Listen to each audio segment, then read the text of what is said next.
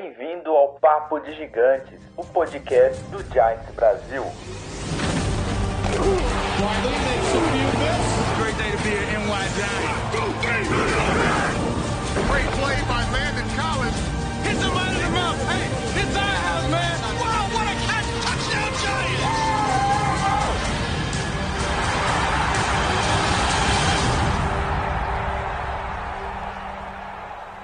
Fala galera, beleza? Estamos de volta aqui, como prometido, gravando episódio toda semana. Nem se for ficar 10 minutos falando sobre Daniel Jones e seus passes perfeitos ou fumbles. a gente vai, vai cumprir essa, essa promessa aí de ter um podcast por semana até o fim da temporada regular, hein? E hoje aqui comigo tá o Luiz, o Thiago e o Leno. E aí galera, tudo certo? E aí, galera do Giants Brasil, uh, conforme prometido, vamos ter podcast também na semana de bye week. Não vamos perder para a bye esse ano. Fala galera do New York Giants, a galera mais sofredora da NFL. Fala galera do Giants Brasil, beleza? Thiagão aqui, rouco, sem voz, faz duas semanas. Mas vamos falar um pouquinho do nosso gigante nessa bye week que felizmente não, não tivemos derrota, né?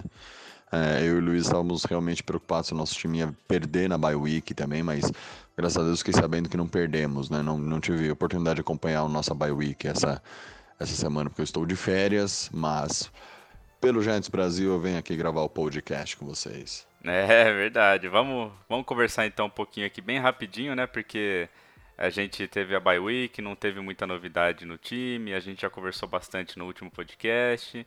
Hoje vai ser um episódio bem rápido, mas sempre é bom falar do Giants, né? Vamos nessa.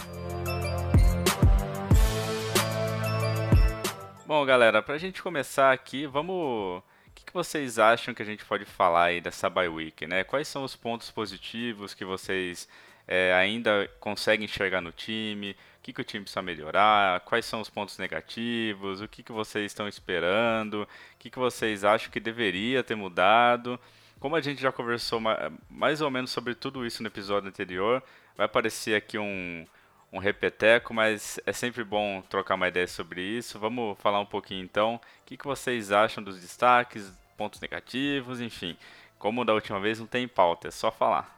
Ah, se eu fosse citar um, um destaque do Giants ah, até agora nessa temporada, pré-semana bye week, eu diria que foi mesmo o Daniel Jones, né? Que era uma grande dúvida para a grande maioria dos torcedores no momento que ele foi draftado. Ah, tem os seus defeitos que precisam ser corrigidos, mas vem jogando bem, vem tendo boas atuações. Quem arriscou pegar ele no Fantasy tá feliz porque ele faz ponto toda rodada, faz boas pontuações, apesar das falhas. É, mas eu colocaria como destaque eh, dessa primeira parte o Daniel Jones. Se eu fosse citar uma surpresa, para mim é o Darius Slayton, que não jogou na pré-temporada por conta de lesão, começou bem devagar e agora eh, pode ser considerado o principal alvo aí do, do Daniel Jones. Vem produzindo bem, jogos de mais de 100 jardas. Ah, realmente está sendo um- algo inspirador. E a, a decepção até agora para mim está sendo a, lesão do Saquon Barkley, né? Veja bem, a lesão, não o Saquon Barkley. Porque a gente percebe, percebe, a gente conhece o potencial dele, sabe o que ele pode fazer, mas a gente percebe que a lesão realmente afetou a produtividade do jogador. Ah, isso realmente tem atrapalhado ah, as corridas dele. Aí você coloca também a, a, a linha ofensiva, que talvez seria também outra decepção da temporada. Mas como tem que falar só uma, a lesão do Saquon Barkley para mim. É, e ponto negativo é a defesa. A defesa não, cons não consegue se encaixar, ah, consegue produzir um sex ali ou outro, mas não está pressionando o quarterback como devia. A secundária está sendo uma mãe. ah, os linebackers não marcam o passe, eh, não estão sendo eh, realmente efetivos contra a corrida. Bom, contra o Bears, ah, minha maior preocupação vai ser a nossa linha ofensiva contra Kalil Mack. Eh, Contra o Cardinals, eu falei que a minha preocupação era do, do nosso left tackle, né? Nosso querido Nate Solder. Contra o Chandler Jones. Eu acabei errando, né? A minha preocupação tinha que ser a nossa OL inteira contra o Chandler Jones. Dessa vez eu não vou cometer esse erro, não. Minha preocupação é a nossa OL inteira contra o Kalil Mack, que não vem tendo a melhor das temporadas dele, mas mesmo assim ainda é um jogador que a gente sabe que pode produzir e produzir muito. Então, minha preocupação é com ele. Com relação à nossa defesa, é o Trubinsky não é um grande uh, quarterback, a gente já tá, não tem mais dúvida disso. Uh, mas a minha preocupação é que a gente ressuscite ele, né? É como o Lennon comentou aí uns, uns podcasts para trás, uh, que a gente acaba ressuscitando quarterbacks, né? Uh, a gente prefere que não, não aconteça dessa vez contra o, o, o Bears, né? Nossa expectativa é que a defesa atue minimamente bem para não fazer um quarterback ruim parecer bom de novo. E ofensivamente, assim, Daniel Jones vem jogando bem, tem o Darius Slayton, a gente espera que o Saquon Barkley volte melhor agora, depois de ter tido um tempo para descansar, recuperar melhor a lesão. Mas é um jogo difícil, é uma defesa forte e eu espero que tenham trabalhado nessa, nessa semana de bye o, o, o quesito turnovers, que a gente cometa menos turnovers, principalmente os fumbles. Pô, eu fico com o Luiz aí nessa questão do Daniel Jones, acho que ele foi o grande destaque mesmo. É um cara que ainda tem que surpreender muito, né? Que ele tem que evoluir muito. Comete erros de calor ainda. Mas é, é aquilo, é sempre é procedimento, é tempo. Ano que vem ele vai ter tempo para treinar se dedicar, evoluir, melhorar a forma física, ficar mais forte ainda naquele braço dele para ele poder jogar outros canhões e é basicamente é isso. Se fosse citar uma decepção seria secundária, eu esperava mais dela. Acho que ela foi a maior decepção de todas. Era uma, de, era uma secundária jovem, mas era uma secundária com talento. E nós fomos despencando pouco a pouco aí nela. Primeiro, eu posso citar foi a contratação do free agent que veio do Arizona Cardinals. O, um dos nossas maiores decepções ele tem sido na, na posição de strong safety ou de free safety. E, e tem sido ruim demais ver ele jogar, ele tem errado o técnico constantemente. Por sorte temos Peppers na posição, então tem ficado um pouco melhor. Mas horrível, horrível, horrível. Aquele cara que ia dar experiência, condicionamento físico, raça, a gente não tem assistido ele em campo e foi uma primeira peça-chave que caiu na secundária. Depois o Baker, o Baker, pô, o Baker tem sido deprimente ver ele em campo, tem errado muito também. Já chegou a questão chegou tão a um nível que ele chegou e falou que o playbook é difícil demais para ele saber o que ele tem que fazer. Então, assim, a situação está preocupante na secundária do Giants. É, o Love no jogo, o Ballantyne tem os snaps controlados, é tudo meio nebuloso lá. E nosso time tem tomado touchdown, é o principal quesito que nós tomamos touchdown, mais do que jogo terrestre. E para mim foi a maior decepção, eu esperava bem mais deles. Outro ponto de avaliação de bye week que eu tenho para fazer é sobre a franquia em todo. É, torcedor reclama muito, reclama às vezes sem fundamento, mas às vezes ele tem razão. Fiz uma pesquisa e comecei a estudar alguns fatores, outras franquias vencedoras. Se você tirar uma média de uma franquia vencedora hoje na NFL que vai aos playoffs, em pelo menos 10 anos ganha um Super Bowl, Super Bowl ganhar Super Bowl é difícil, né, cara? Não é, não é raro, mas até você ter a regularidade de ir aos playoffs já é um fator que dá para ser alcançado. Todos em 10 anos, só o Patriots tem. Então ele é uma exceção, não é a regra. E se você ver as outras franquias, você vai chegar ao cálculo de mais ou menos de 6, 7, 5 aparições a cada 10 anos.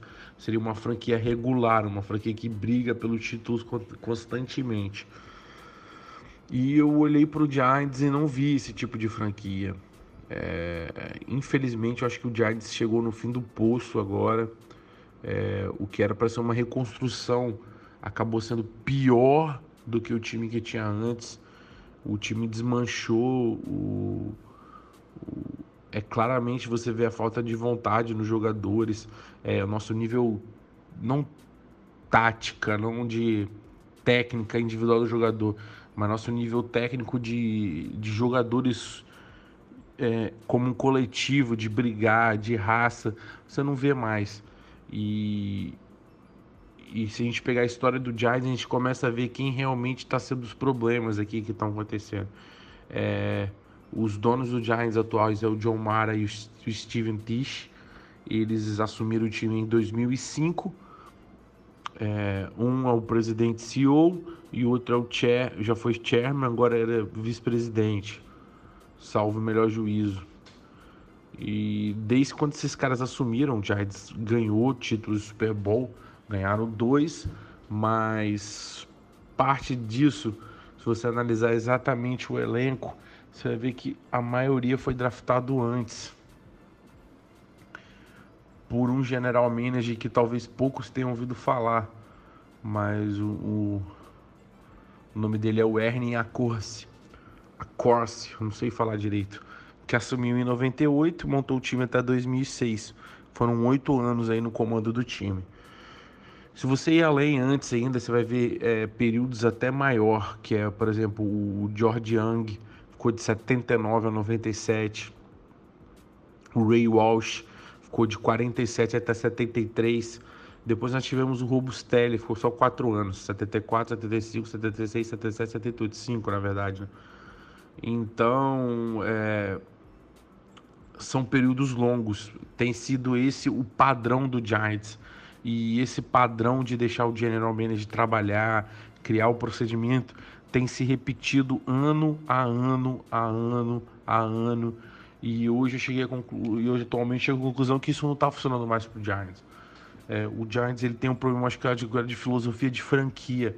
É, tá tá no, na alma da franquia esse espírito de derrota, de falta de empenho, de má administração.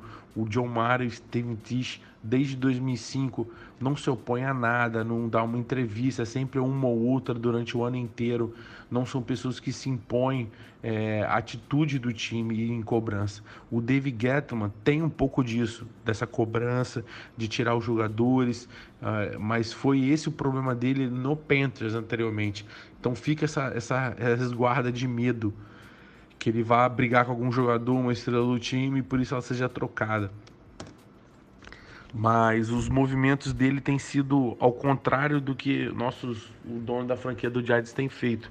Ele mandou os acomodados embora, que é exemplo a troca do Adel. Outros tantos jogadores, espero que ele continue fazendo essa limpeza dos caps. Mas me preocupa muito a situação do Giants hoje. É, como eu estava dizendo, o John Mario e o Steven Nish já viram praticamente quatro head coaches é, vou falar o nome dele. Stone Cold já estava em 2004, tinha sido escolhido anteriormente e ficou até 2015. O Ben McAdoo assumiu em 16, ficou até 17. O, o Steve Spagnuolo, que era o, o, coordenador defensivo, ficou em 2017 durante quatro jogos e o Pat Sherman assumiu agora. Então são pelo menos aí três head coaches: Tom Cole, Ben McAdoo e Sherman. O cara já teve três head coaches e a filosofia do time não mudou, é o mesmo time. É o mesmo time. É, e é um time que é pior do que aquele de Tom Collin quando ele estava terminando a temporada dele. Porque se Tom Collin talvez tivesse uma OL, ele teria tirado mais do Eli e teria feito um time diferente.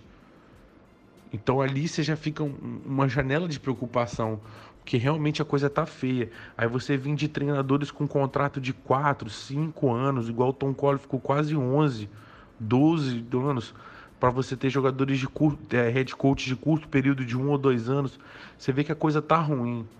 Não tá dando resultado mais, não tá funcionando. O que estava sendo feito antes não funciona mais hoje em dia no Giants. E isso precisa mudar, cara. É, eu posso continuar, foi como eu tava falando, já são nós estamos indo para o período deles de 2005, eles estão vendo o terceiro general manager. Quando eles entraram a Cosi, depois até 2006, depois entrou o Weezy em 2007, ficou até 2017, 10 anos. E o Dave Gettman assumiu agora em 2018 e vai ficar até 2019. Então, tipo assim, É, para mim, fica claro que esses dois no comando do time não tem dado certo. É, então, provavelmente a gente pode esperar aí pelo menos 5, 6 anos de Gettleman. Se ele fizer muita cagada para tirar ele.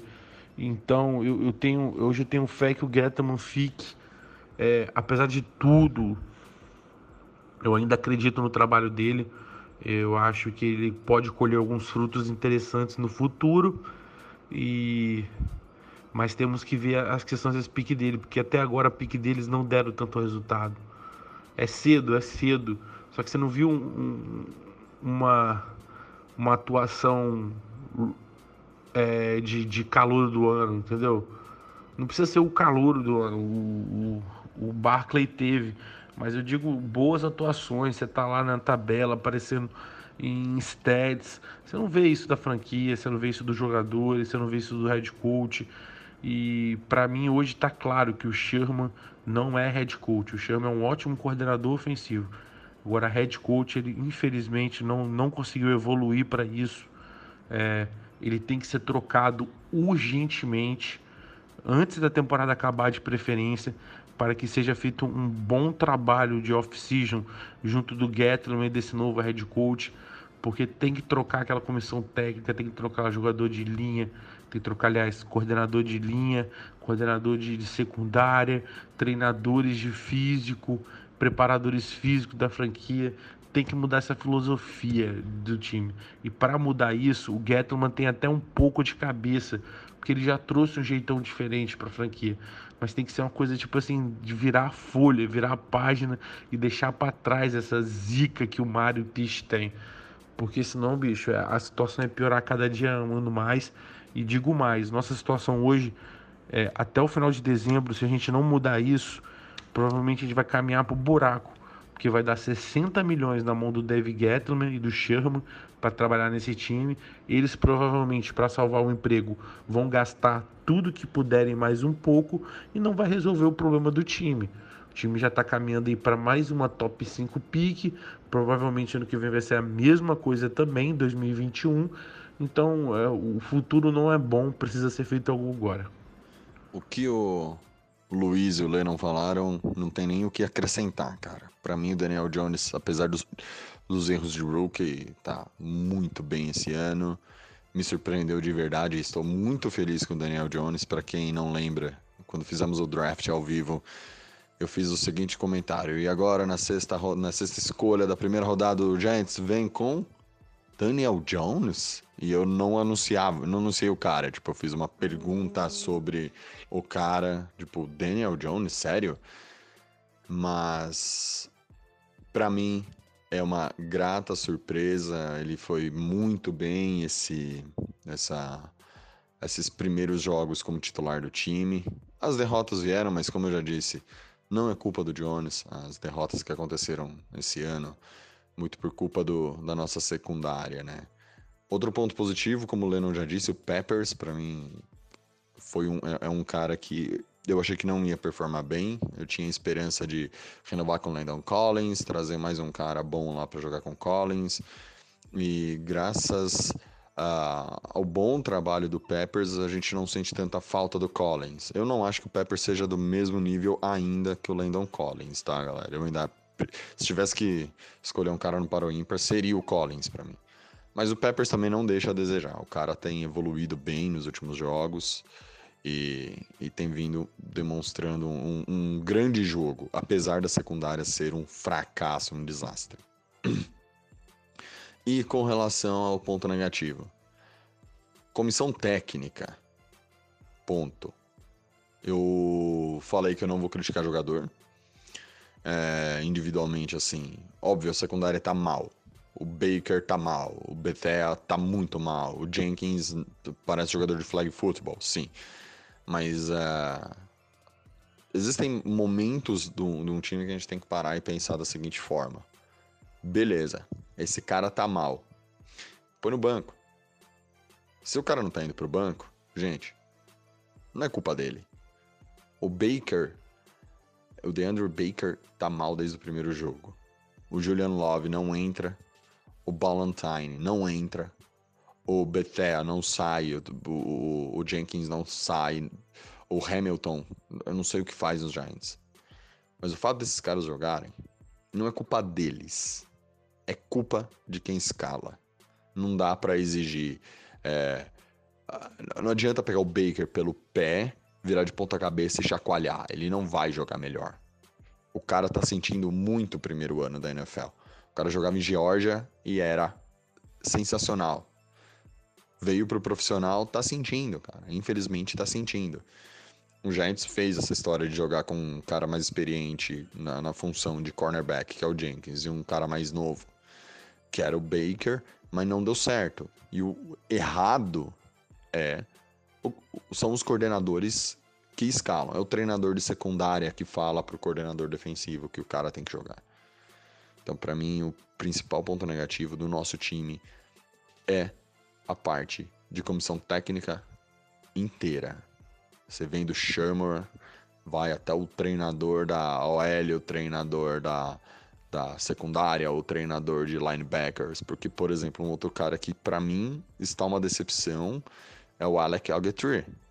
Ogletree que terminou a temporada passada numa subida espetacular, com interceptações retornar, é, já, já retornando para touchdown. Então, e o cara jogando uma meu, fino da bola. Esse ano, cara, ele bugou, ele jogou bem alguns jogos, jogou mal outros jogos, ele não consegue manter uma regularidade. Assim como nenhum linebacker do time. E a defensive line, cara, tem o Dexter Lawrence, que tá bem, muito bem, entre um, um, dos melhores rookies da liga, talvez um dos melhores jogadores daquela posição da liga, mas infelizmente não tem como exigir muito de um rookie, e o resto que não pressiona, né? Um ponto positivo nessa campanha péssima nossa desse ano é que hoje, na nossa bye week, para começar a pensar em draft ano que vem, nós estamos na melhor posição para draftar o Ashley Young.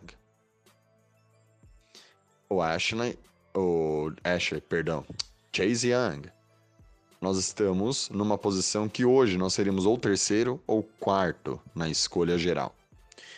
Nós dependemos um pouco do, do desempate contra Miami. E nós enfrentaremos Miami essa, essa temporada. Então, o jogo contra Miami, se nós terminarmos a temporada empatados, vai ser o que decidirá quem fica com a terceira ou quarta pick. Eu não acho que a gente vai subir muito mais do que isso.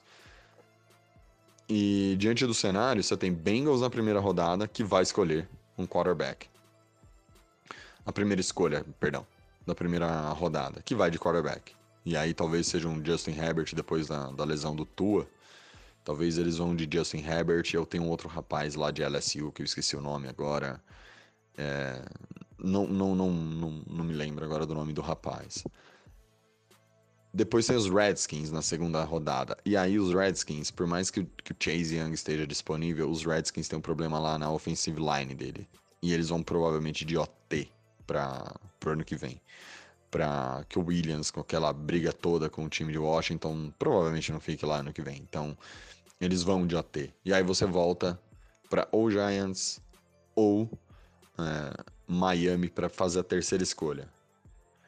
Miami não vai provavelmente de Chase Young. Eu acho que Miami não, não escolhe Chase Young, porque Miami quer muito um quarterback. Um, eu, se fosse o general manager de, de Miami chegando na terceira rodada, podendo escolher um quarterback ou não, né, podendo escolher o quarterback que eu quero, sendo que o Tua machucou, talvez o Tua não, não esteja. Talvez esteja disponível para o draft ano que vem, mas voltando de lesão, uma lesão bem delicada. Cara, não sei se talvez ele vá esse ano pro draft da NFL. Volte, talvez ele volte pro college mais um ano, jogue mais um ano só para demonstrar que, ó, voltei, voltei bem, posso ir pra NFL. Se eu sou a terceira escolha e sou o cara de Miami que vai escolher, óbvio que eu vou de Chase Young. Mas eu torço para eles não fazerem isso e eu torço para que esse ano o Giants acerte na escolha e pegue o Chase. Mas isso já pensando no, no ano que vem, já pensando num draft, já pensando em alguém para para fazer alguma coisa nesse time, porque a nossa pressão no quarterback, né? Nós não pressionamos ninguém. Nós não pressionamos uma senhora de andador. A gente não consegue pressionar absolutamente nenhum jogador na de time adversário. Não importa se a offensive line a adversária é forte ou não. A gente não pressiona ninguém. E quando pressionamos no jogo contra os Patriots, fomos bem. Fomos até que bem. Né? Então, forçamos alguns erros do Tom Brady, sabe? Quando o, o, o, o fato de eu falar que eu não quero expor jogadores é por isso. Porque quando os caras se propõem a fazer alguma coisa, você vê que nosso, nosso time tem capacidade. Pode não ter os melhores talentos da liga, mas capacidade nosso time tem. Então, quando pressiona, quando vai para cima, quando se propõe a jogar com intensidade, o time vai vai bem, tanto no ataque quanto na defesa. E o problema é que nem sempre tem isso. E quando o time não tem essa intensidade, não tem essa vontade, você vê muita oscilação. A gente começa um jogo super bem, é assim, beleza, agora vamos ganhar. Partiu o Super Bowl, né? 2000 2020, partiu Miami.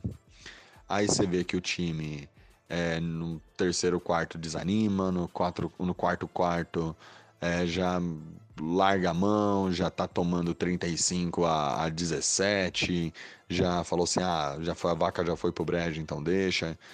Então, pensando já em montagem de time pro ano que vem, já pensando em pontos, é, já explicando aqui os, os pontos fracos do time que eu falo, que é comissão técnica, eu concordo 200% com o Lennon.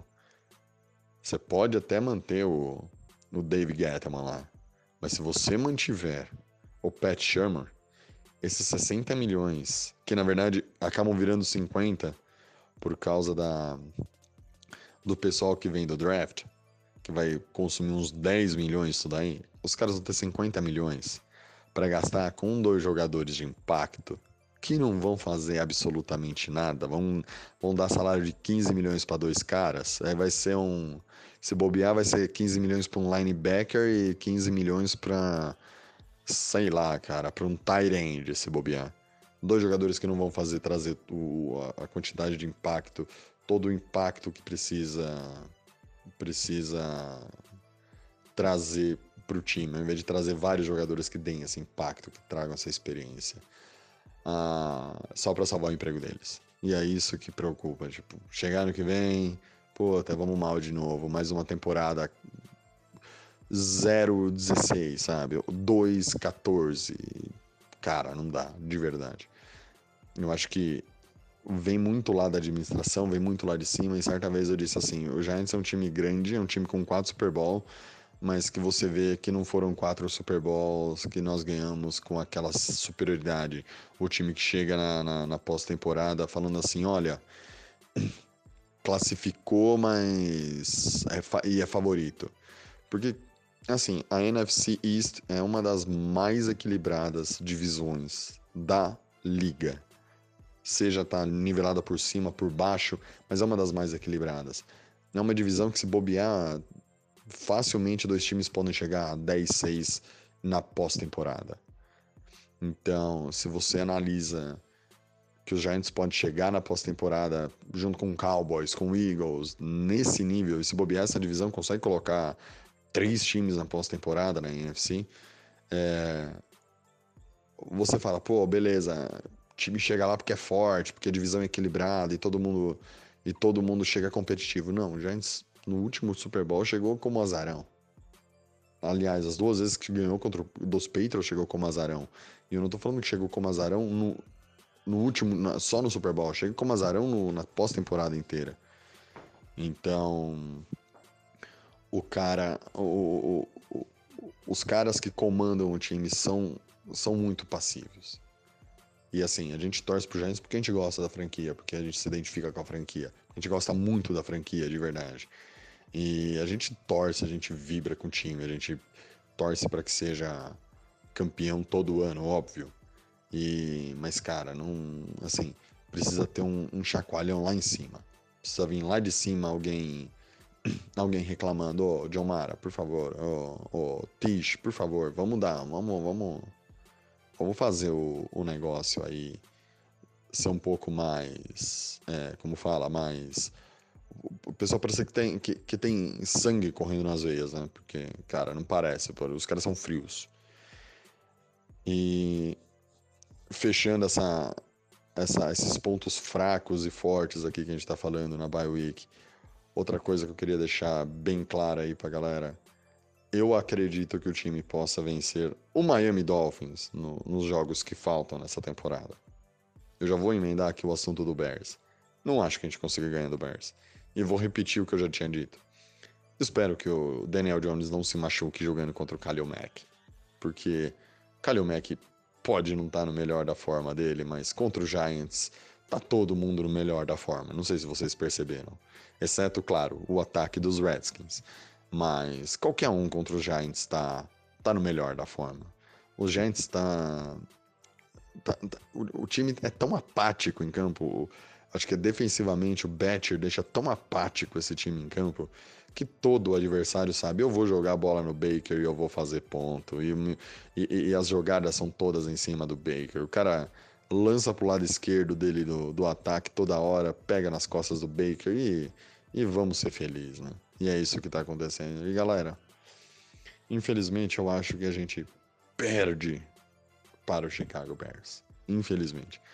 É, se vencer, para mim, será uma, uma surpresa se vencer. Eu aposto só numa vitória efetivamente contra Miami, das que faltam pra gente. Eu acho que a nossa temporada acaba 3-13. Não 2-14, 3-13 eu acho que acaba.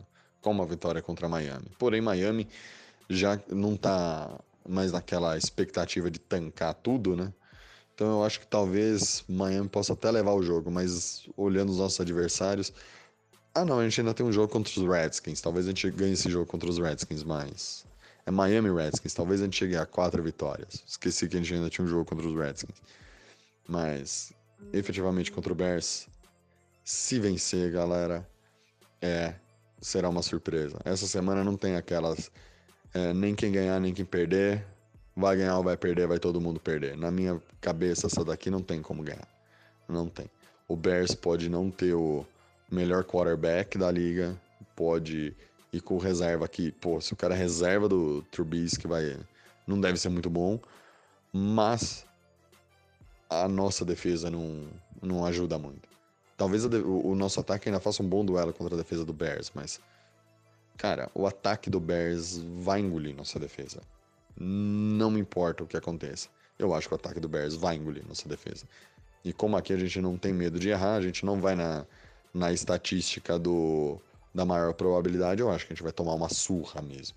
E se não tomar uma surra, eu vou ficar muito feliz.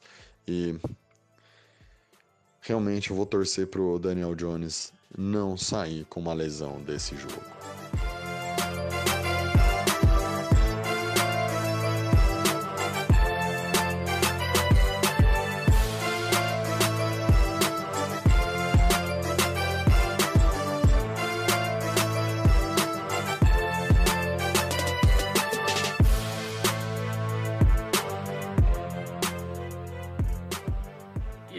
Da gente terminar aqui o podcast, a gente tem dois recadinhos no, dos nossos apoiadores aí, que é o Fabiano e o Aquiles, é, sempre participando aqui com a gente, agradeço muito. E a gente perguntou para eles o que, que eles esperam dessa partida dos Bears e vamos ver o que, que eles estão achando disso tudo. Fala galera do Giants Brasil, que é Fabiano de São Paulo. E não tem muito a falar né, dessa temporada do Giants. Para quem estava achando que nós íamos fazer uma campanha pelo menos positiva, agora estamos discutindo aqui se o se o Giants perde de muito ou pouco pro, pro Bears. Enfim, mas eu tô com a maioria.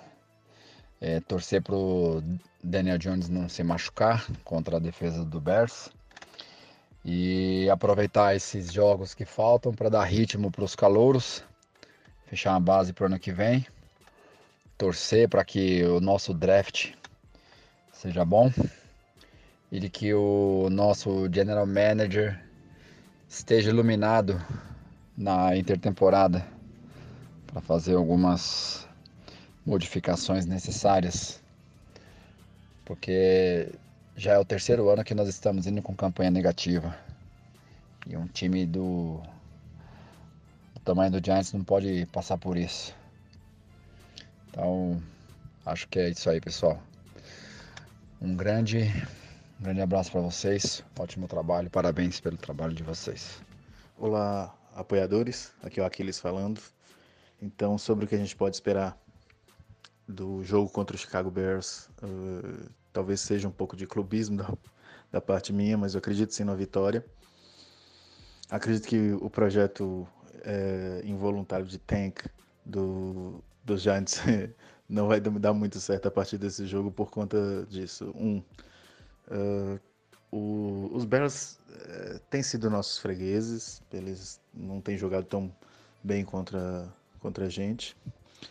O outro fator é o Daniel Jones, que vem jogando bem, eu acredito numa boa partida dele contra os Bears. E um fator importante também é que a defesa dos Bears não é a mesma do ano passado.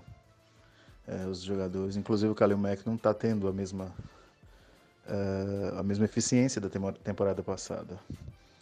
E acho, acredito que o fator primordial seja o Trubisky. Não, não acredito que ele seja um, um jogador que vai conseguir jogar bem mesmo contra essa fraquíssima defesa dos Giants. Então acredito sim na vitória, um pouquinho apertada, mas acredito. Talvez seja um jogo de alguns turnovers. Sim, eu espero que o Daniel Jones não, não cometa os mesmos fumbles que, que vem permitindo. E, mas é isso. Um grande abraço para todos. E é isso. Então acho que é isso, né, galera? Valeu, Luiz. Valeu, Thiago. Valeu, Leno. Isso aí, galera. Uh, semana de bye, não tem muito, muita coisa para falar, mas não perdemos para ela. Go Giants. É isso, meus caros.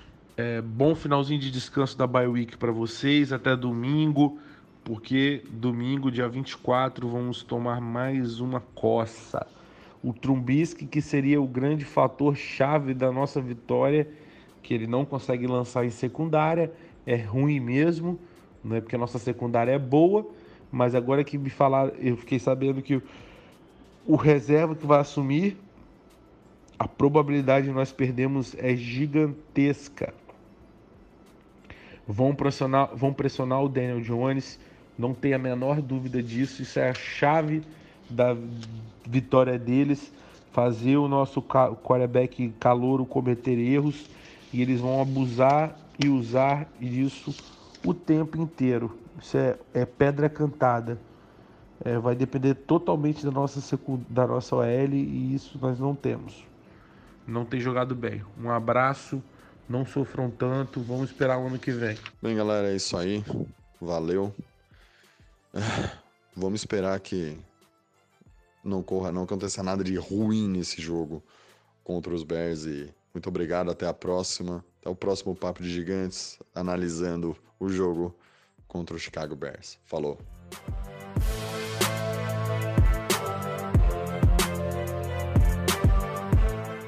Bom, pessoal, então esse foi mais um episódio aí do Papo de Gigantes. Esse foi curtinho, foi rapidinho, porque, como a gente falou, by week, não rolou muita coisa aí pra gente, pra gente conversar. A gente também conversou bastante sobre o jogo dos Bears no episódio anterior. Se você não escutou, é, escuta que vale a pena, né? Porque a gente comenta sobre, sobre os Bears. Pra quem não sabe, tá rolando aí um sorteio de um boné bem legalzão. Ainda tem uns 10 dias pra quem quiser participar.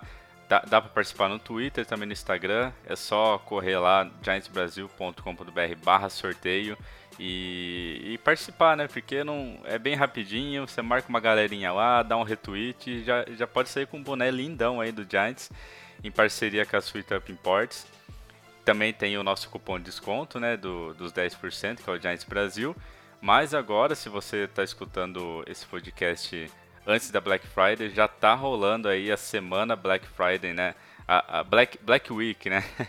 do Sweet Up Imports, que ele tá dando 20% de desconto com o nosso cupom que é Black Week Giants, em cima do desconto que já tem na loja. Então, meu, vai sair muito barato a jersey que você sempre sonhou, a jaqueta, o boné, a, a camiseta, né? Que agora tem bastante novidades lá na loja. Então, se eu fosse vocês, eu aproveitaria, hein? Até o dia 29 do 11 tá rolando essa promoção. Corre lá, usa nosso cupom, aproveita e garante a sua. Então, vamos ver o que vai rolar contra os Bears e semana que vem a gente tá de volta, beleza? Valeu!